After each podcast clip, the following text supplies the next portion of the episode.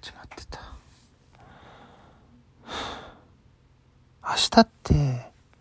日っていうか今日って世間はお休みなんですかねまあちょっとねちょっと今板岡で仕事してるんでね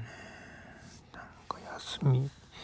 休んでもいいんですけど、そうやって自分が辛くなるだけなんですよね。後でね、まあ金銭的なとこは別としてね。